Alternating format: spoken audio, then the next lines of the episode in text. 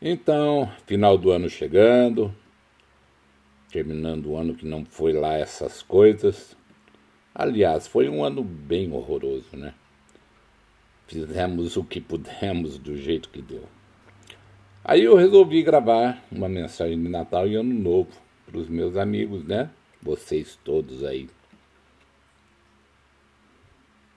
Tentei colocar aqui tudo o que talvez seja o mais importante na vida da gente e talvez a gente nem perceba tanto. Mas vamos lá. Se pudéssemos escolher uma vida, com certeza escolheríamos uma que não nos desse muito trabalho em vivê-la. Uma onde o trabalho seria leve e o salário alto, onde o conhecimento cultural não dependesse de uma faculdade enfadonha donde sempre tiramos o mínimo teórico para aplicar ao máximo prático.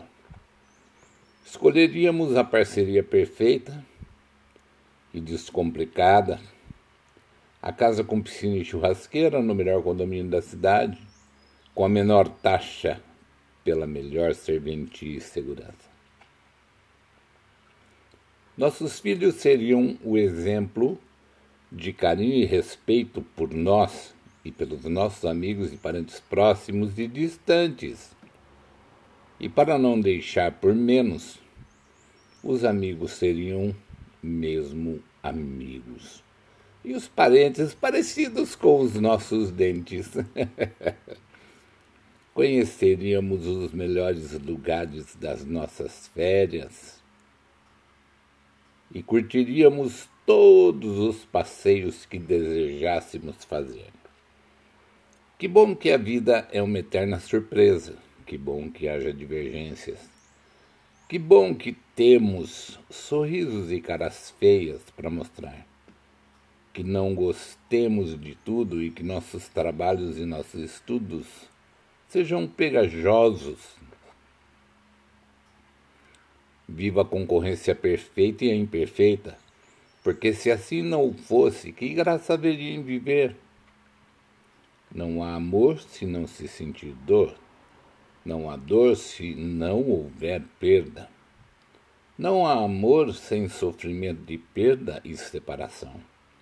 O amor nasce das necessidades prementes, sejam elas de ver, de sentir, de cheirar, de ouvir.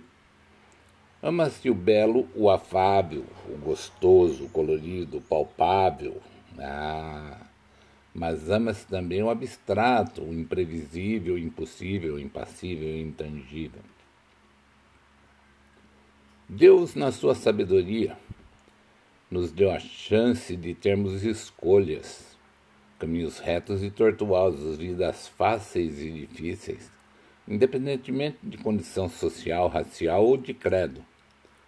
A chance de escolhermos entre o bem e o mal, de sofrermos e sermos felizes por nossa conta e risco, de nos prepararmos para enfrentar todos os tempos quentes que a vida nos oferece, com um sorvete geladinho ou geladíssimo nas mãos.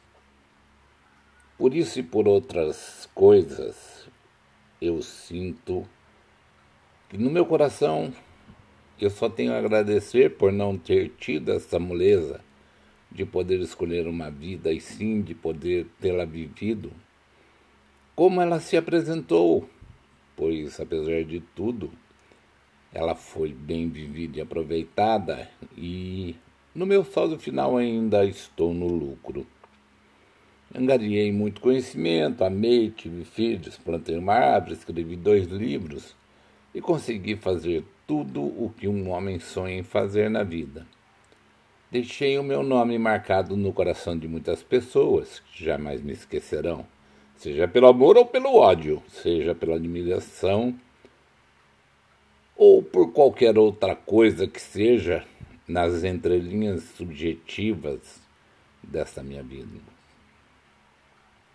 E por mais que eu quisesse que fosse diferente, não o seria. Então, que neste Natal você tenha muitos motivos para agradecer a Deus por sua vida. E, acima de tudo, por Ele ter mandado aqui para a Terra seu único filho Jesus, o homenageado da festa, e ele o mandou para nos livrar de todas as mazelas do mundo. E que o seu ano novo venha recheado de bênçãos transformadas em realizações plenas e muita prosperidade em sua vida. Por todo o decorrer dele, sabendo sempre que nada cai do céu e que tudo depende de seus esforços e merecimentos. Então, que Deus te abençoe hoje e sempre em todos os teus caminhos.